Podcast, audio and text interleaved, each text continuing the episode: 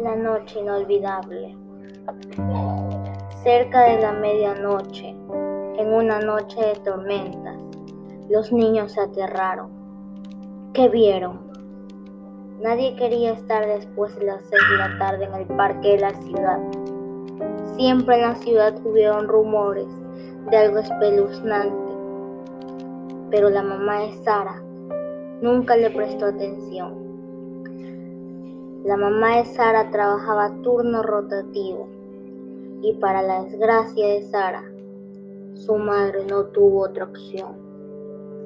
El parque tenía docentes para cuidar a los niños por una noche.